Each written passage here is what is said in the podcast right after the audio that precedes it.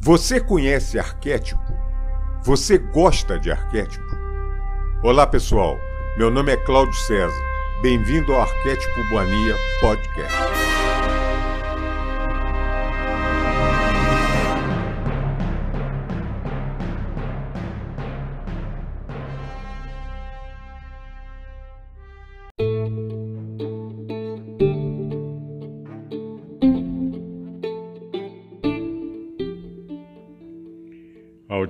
Audiolivro O Caminho Infinito, Joel Goldsmith. Capítulo 9 O Suprimento, Parte 1 O segredo do suprimento encontra-se no capítulo 12 de Lucas. E ele disse aos seus discípulos: Portanto, eu vos digo: não vos preocupeis com a vossa vida, com o que haveis de comer, nem com o vosso corpo, com o que o cobrireis. A vida é mais que o alimento, e o corpo é mais que a vestimenta. Considerai os corvos.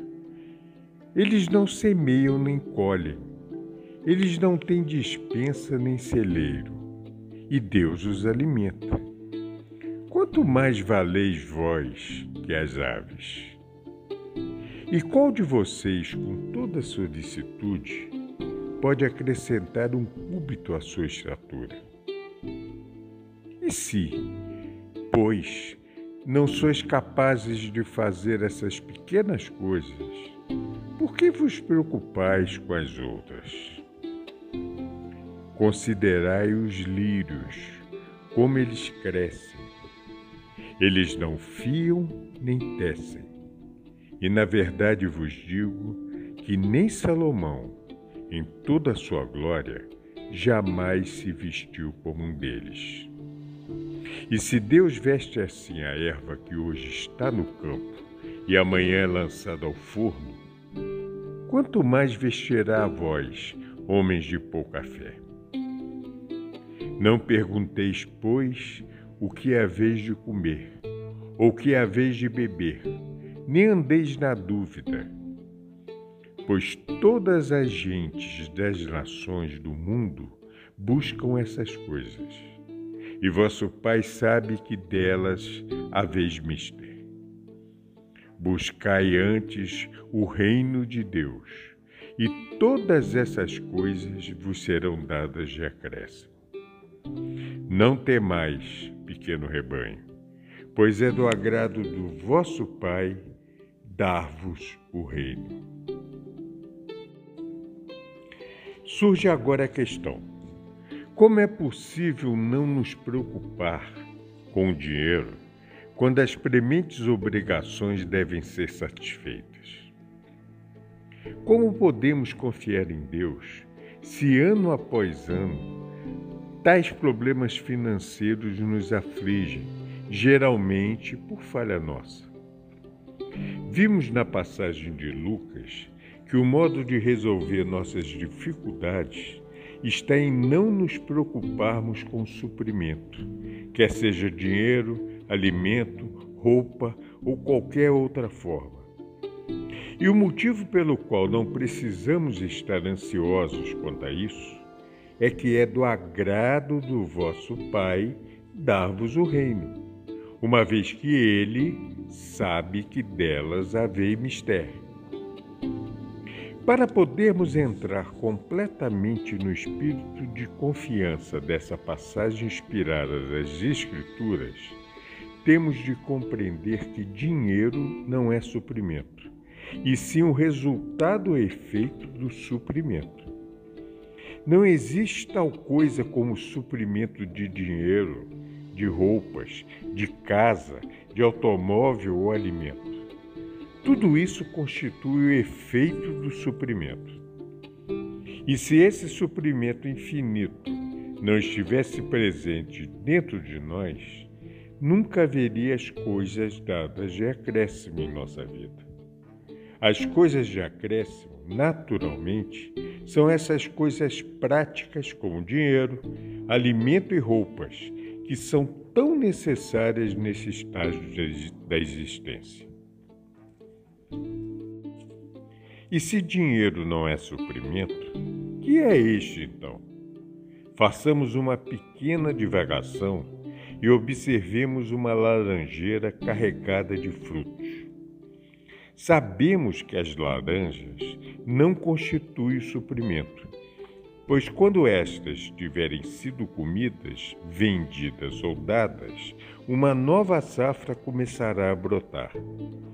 As laranjas se foram, mas o suprimento continua, pois dentro da laranjeira existe uma lei em operação. Chame-a de lei de Deus ou lei da natureza. O nome não é importante, mas o que importa é o reconhecimento da lei que atua na, através e como laranjeira. E essa lei opera internamente. Através das raízes vêm os elementos minerais, nutrientes, água, elementos do ar e mais a luz solar, que são então transformados em seiva. Esta, por sua vez, caminha tronco acima e é distribuída pelos ramos e finalmente toma expressão como, como flor.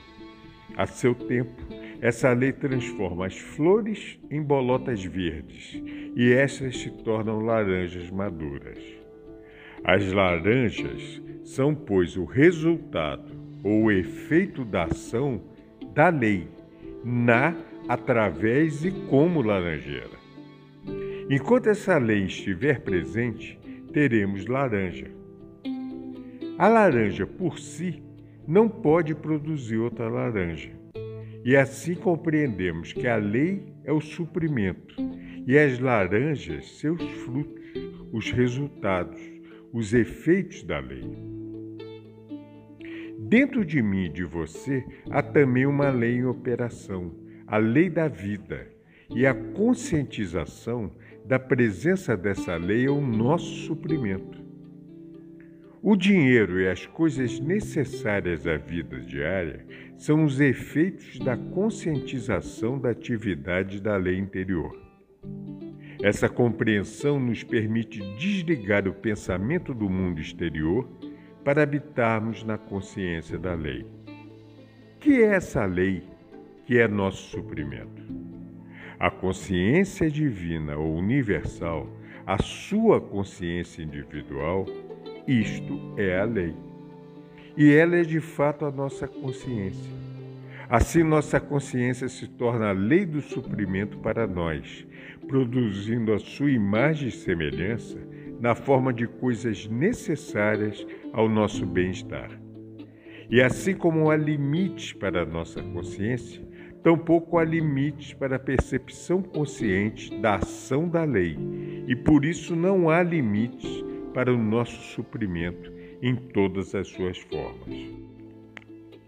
A consciência divina ou universal, nossa consciência individual, é espiritual. A atividade dessa lei interior é também espiritual e por isso, nosso suprimento, em todas as suas formas, é espiritual, infinito, sempre presente. Aquilo que vemos como dinheiro, alimento, vestimenta, carro ou casas representa nossa interpretação dessa lei. Nossos conceitos são tão infinitos como nossa mente. Convenhamos que, assim como não precisamos nos preocupar com as laranjas, enquanto tivermos a fonte ou suprimento que produz continuamente os frutos para nós, também não precisamos mais nos preocupar com o dinheiro. Aprendemos a olhar para o dinheiro como olhamos para as folhas ou para as laranjas, como um resultado natural e inevitável da lei que age interiormente. Não há, de fato, razão para nos preocuparmos, mesmo quando a árvore nos pareça desfolhada, enquanto mantivermos a consciência da verdade de que a lei continua assim operando internamente para nos dar os frutos de sua própria espécie. Independentemente do estado de nossas finanças em dado momento, não fiquemos preocupados ou aborrecidos, pois agora sabemos que a lei atua dentro de nós, através e como nossa consciência, e trabalha, quer estejamos dormindo ou despertos, para nos prover das coisas de acréscimo. Aprendamos a olhar para os lírios e a nos regozijar com a prova da presença do amor de Deus por sua criação. Observemos as andorinhas, quão completamente confiam na lei. Regozijemo-nos ao ver as flores na, na primavera e no verão, que nos confirmam a divina presença. Assim como aprendemos a nos alegrar com as belezas e generosidade da natureza, sem o desejo de nos apoderar de qualquer coisa, sem o medo de que o seu, seu suprimento não seja infinito. Assim também aprendamos a nos alegrar com o desfrute de nosso suprimento infinito, resultado do infinito repositório em nosso interior, sem nenhum medo de que alguma carência venha nos perturbar. Gozemos dessas coisas do mundo exterior, sem, contudo, considerá-las como suprimento. Nossa conscientização da presença e da atividade da lei é nossa consciência de suprimento, e as coisas exteriores são as formas sobre as quais nossa consciência se expressa. O suprimento interno se manifesta como as coisas externas de que necessitamos. Parte 2 Num certo instante, dizemos que não devemos nos preocupar quanto ao nosso suprimento, à nossa saúde. E no momento seguinte, dizemos que precisamos orar sem cessar e conhecereis a verdade, e a verdade vos libertará. Embora isso pareça contraditório, ambas as, afirmações estão corretas, mas elas têm de ser compreendidas. Há sempre uma crença de bem humano em operação, uma lei de estatísticas, e dela nós extraímos nosso benefício material. Nas vendas de porta em porta, há geralmente uma média de uma venda a cada 20 visitas. Nas propagandas de mala direta, há um retorno médio de 2%. No dirigir veículos, é dito que a regra estipula uma certa percentagem de acidentes. As companhias de seguro de vida possuem uma tabela de expectativa de vida e, baseando-se nessas médias, elas podem lhe, informar a cada instante quantos anos de vida ainda lhes restam.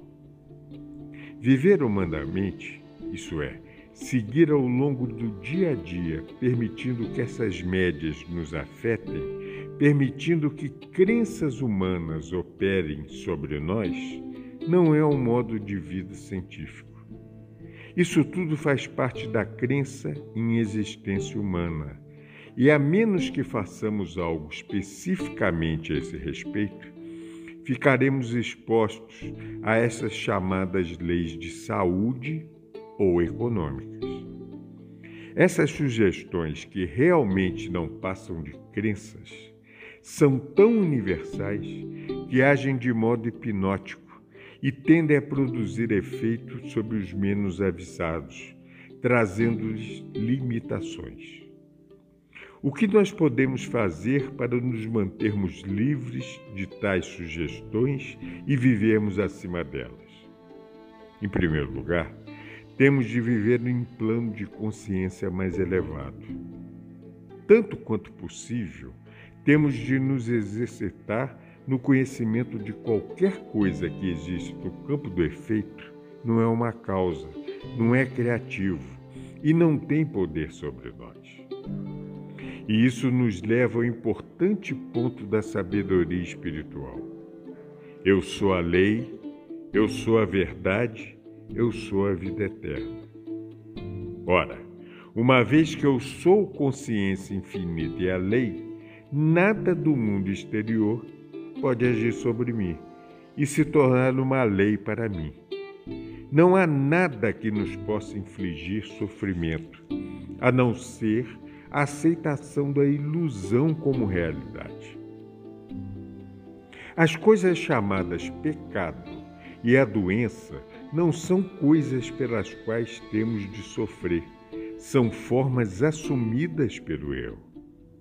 Independentemente do nome que lhe dermos, elas são só hipnotismo, sugestões, ilusões se apresentando como pessoas, lugares ou coisas, se mostrando como pecado, doença, necessidade ou, limita ou limitação. Não devemos viver como se fôssemos efeito, com alguma coisa operando sobre nós. Lembremos de viver como a lei, como o princípio do nosso ser. Podemos assumir os nossos negócios só na medida de nossa percepção consciente de que esses são efeitos de nossa própria consciência, a imagem e semelhança de nosso próprio ser, a manifestação ou expressão do nosso eu divino. E só então seremos a lei que os governa. Temos de começar nosso dia com uma reflexão sobre nossa verdadeira identidade. Temos de nos identificar como espírito, como princípio, como a lei que atua em nossas coisas. É coisa muito necessária relembrar que não temos necessidade. Somos consciência espiritual, individual, mas infinita corporificando dentro de nós mesmos a infinitude do bem. Por isso, somos o centro, o ponto da consciência divina que pode alimentar 5 mil pessoas a cada dia, não usando nossa conta bancária, e sim a infinitude do bem que jorra através de nós, assim como fazia através de Jesus. Não vamos de encontro as pessoas pensando no que podemos delas obter ou no que elas possam fazer por nós. Apenas vamos para a vida como a presença de Deus. Ao longo do dia, quer estejamos fazendo trabalho doméstico, dirigindo carro, comprando ou vendendo, temos sempre de nos conscientizar que nós somos a lei do nosso universo o que, o que significa sermos a lei do amor para com todos que fazem contato conosco. Devemos lembrar conscientemente de que todos os que entram na esfera de nosso pensamento e atividade devem ser abençoados por esse contato, pois nós somos a lei do amor, somos a luz do mundo. Lembramos que não que não precisamos de coisa nenhuma, pois que somos a lei do suprimento em ação. Podemos alimentar cinco mil daqueles que ainda não sabem de sua verdadeira identidade. Existe a crença da separação entre nós e Deus, nosso bem, e nós a corrigimos quando reconhecemos que eu e o Pai somos um. Tudo que o Pai tem é meu. O lugar onde eu estou é Terra Santa.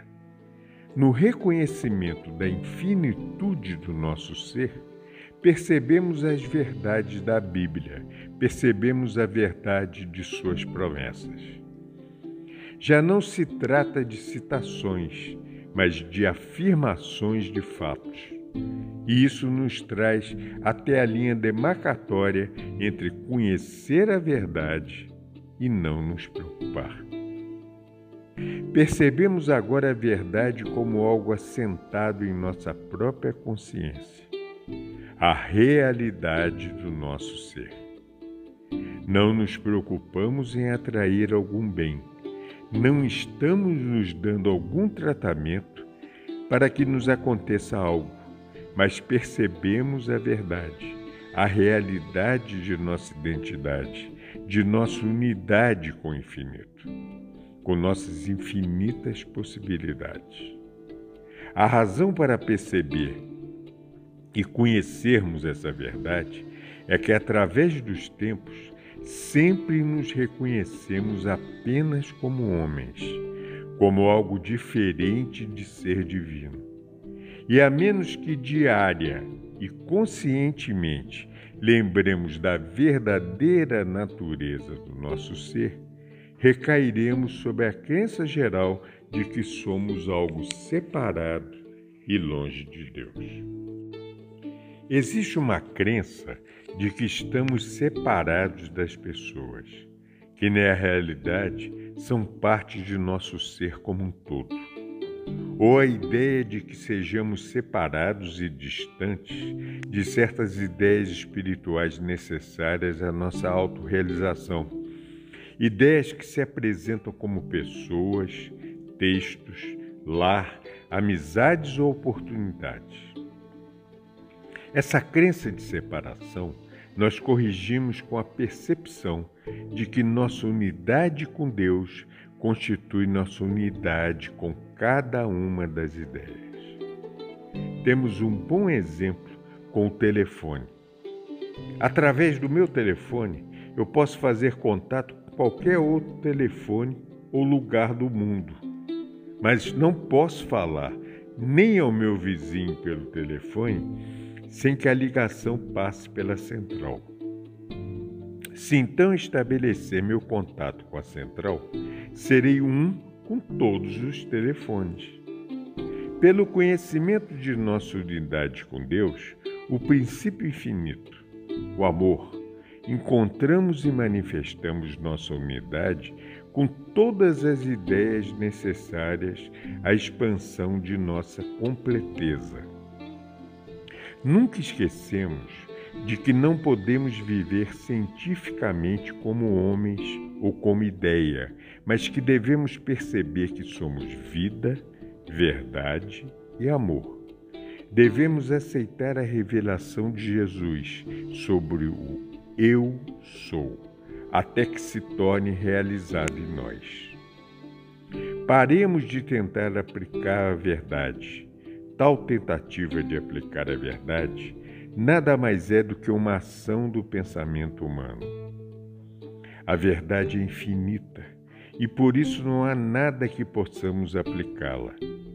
Ela é a realidade do ser, e se não há nada exterior ou interior sobre o que ela possa agir, a verdade age e trabalha por si própria, ou seja, é autooperante. Estamos todos envolvidos em atividades que aparentemente fazem o suprimento vir até nós. Independentemente de se tratar de um negócio, uma profissão ou uma arte, o que está em atividade é consciência. Vista desse modo, nossa atividade é amorosa inteligentemente dirigida e amparada. E mesmo mais que isso, como uma emanação da consciência, é a consciência em si mesma manifestando individualmente o próprio ser, natureza e caráter.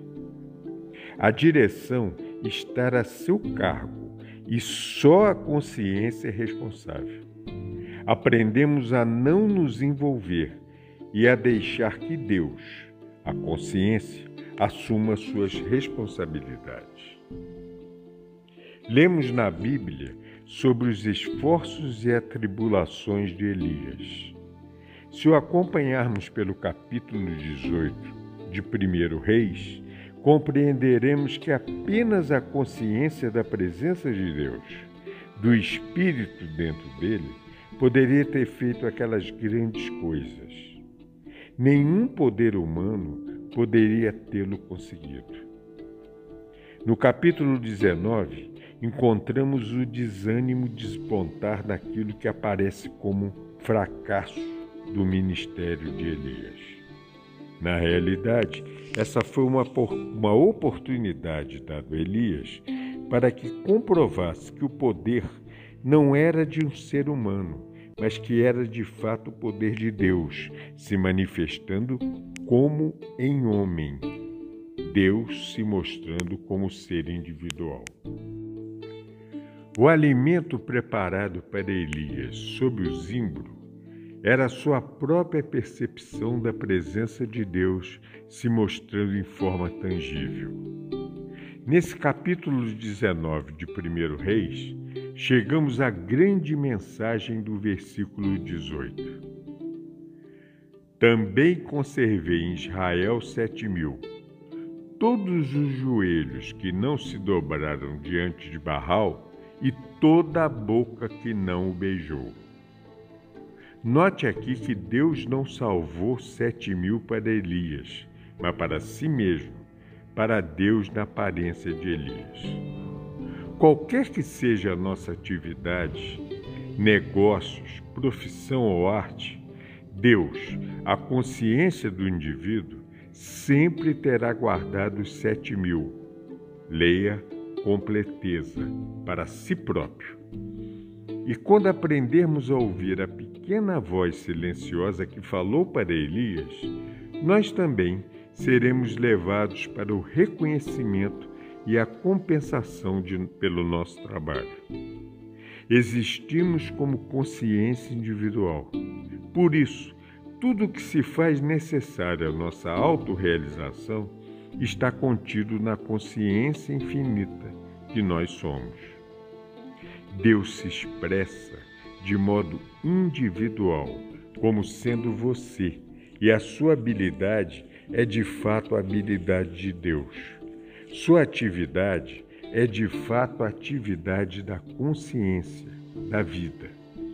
Por isso, a responsabilidade por você é responsabilidade de Deus. Obtenha essa consciência da presença de Deus e terá todo o segredo do sucesso em todo o curso da vida. Como consciência espiritual individual, temos preparado para nós os sete mil a completeza. Isto é, Deus, a consciência do ser individual. A sua consciência tem lhe dado suas habilidades e capacidades individuais e, desse modo, tem lhe proporcionado as oportunidades e as recompensas. E essas aparecem para preencher cada situação. Lembremos sempre de que Deus, nossa consciência individual preparou para nós tudo o que é necessário para a realização de nossa experiência pessoal. Nunca estamos fora da harmonia do ser de Deus. Cultivemos a qualquer momento a percepção da presença de Deus. É a nossa união consciente com Deus que nos capacita a viver sem preocupações e torna possível uma vida de abundância pela graça. Há um liame invisível entre todos nós. Não estamos na terra para trocar coisas, mas para compartilhar os tesouros espirituais que são de Deus. Nosso interesse em cada outro ser humano é, na verdade, puramente espiritual. Nossa finalidade de vida é o desdobramento do espírito em nosso íntimo. Olhando da altura do ponto de vista espiritual, nós não vemos os outros como homens ou mulheres, como ricos ou pobres, grandes ou humildes. Todos os valores humanos ficam submersos no nosso interesse comum em buscar e encontrar o reino interior. Vemos aos outros como os viajores da senda da luz. Dividimos nosso desenvolvimento, nossas experiências e nossos recursos espirituais. Nunca esconderíamos tudo isso dos outros. Assim, Não há inveja ou ciúmes daquilo que os outros alcançam espiritualmente.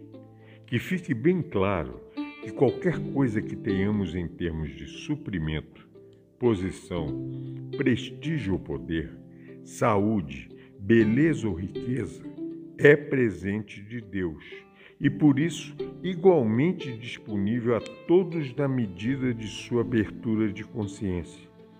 E compreendemos agora como podemos derramar nosso amor impessoal sobre o mundo dos homens. Clareemos a visão. Qualquer coisa que os outros possuam, mesmo aquilo que parece um bem material, é apenas a expressão do seu estado de consciência. E seria impossível invejar as posses alheias ou mesmo desejá-las. O primeiro passo para viver pela graça, na paz universal, deve começar com a compreensão de que tudo que alguém possa ter pertence ao Pai, isto é, tudo que alguém possui e tudo que alguém possa vir a possuir é o, é o jorrar de sua própria consciência infinita. Somos todos co-herdeiros com Cristo, em Deus. Por isso, todos nós sacamos dos recursos de nossa própria consciência e de nossa alma. E não precisamos de trabalhosa luta para isso, já que é divinamente nosso. E tudo que alguém possua, a qualquer momento, mesmo aquilo que pareça ter algum valor humano, é o desdobramento de seu próprio estado de consciência e por isso pertence apenas a ele. Aquilo que temos é o resultado da frutificação do nosso próprio estado de consciência. E aquilo que ainda não conseguimos representa, representa nossa falta de união consciente com Deus, nossa consciência infinita. Podemos ter o quanto desejarmos de qualquer coisa, dilatando os limites da nossa compreensão e percepção. Nada do que podemos obter dos outros será realmente nosso mesmo que o tenhamos obtido legalmente, ainda pertenceria àquele cuja consciência o gerou. O que é nosso é nosso pela eternidade, mas nosso apenas por ser o nosso estado de consciência em expressão. Tudo que o Pai tem, minha própria consciência infinita, é meu A percepção dessa verdade daria a todos os homens a possibilidade de viver juntos em um mundo de harmonia, de alegria e de sucesso, sem medo um dos outros, sem inveja ou cobiça. Estaríamos de volta ao jardim do Éden. Viveríamos sem preocupações, ou seja, pela graça. Esse mundo constitui o reconhecimento da vida como presente de Deus, como o livre fluxo da nossa consciência. Revelaria o invisível laço espiritual que nos une na eterna fraternidade de amor. Resolveria para sempre o problema do suprimento e, portanto, estabeleceria o reino da paz sobre a terra. Aqui termina o capítulo 9 do audiolivro Caminho Infinito, Joel Goldsmith. Agradeço a todos pela audição e os convido amorosamente a nos conhecer no nosso site www.arquetipomania.com.br. Lá temos alguns audiolivros publicados e, e vários podcasts. Espero a presença de todos. Canal simples que recebe a todos com muito amor e carinho, pensando sempre no autodesenvolvimento e na elevação de consciência da humanidade. Eu sou Cláudio César, agradeço muito a vocês e a centelha que me habita saúda, abraça e beija a centelha que te habita. Namastê. Muito obrigado.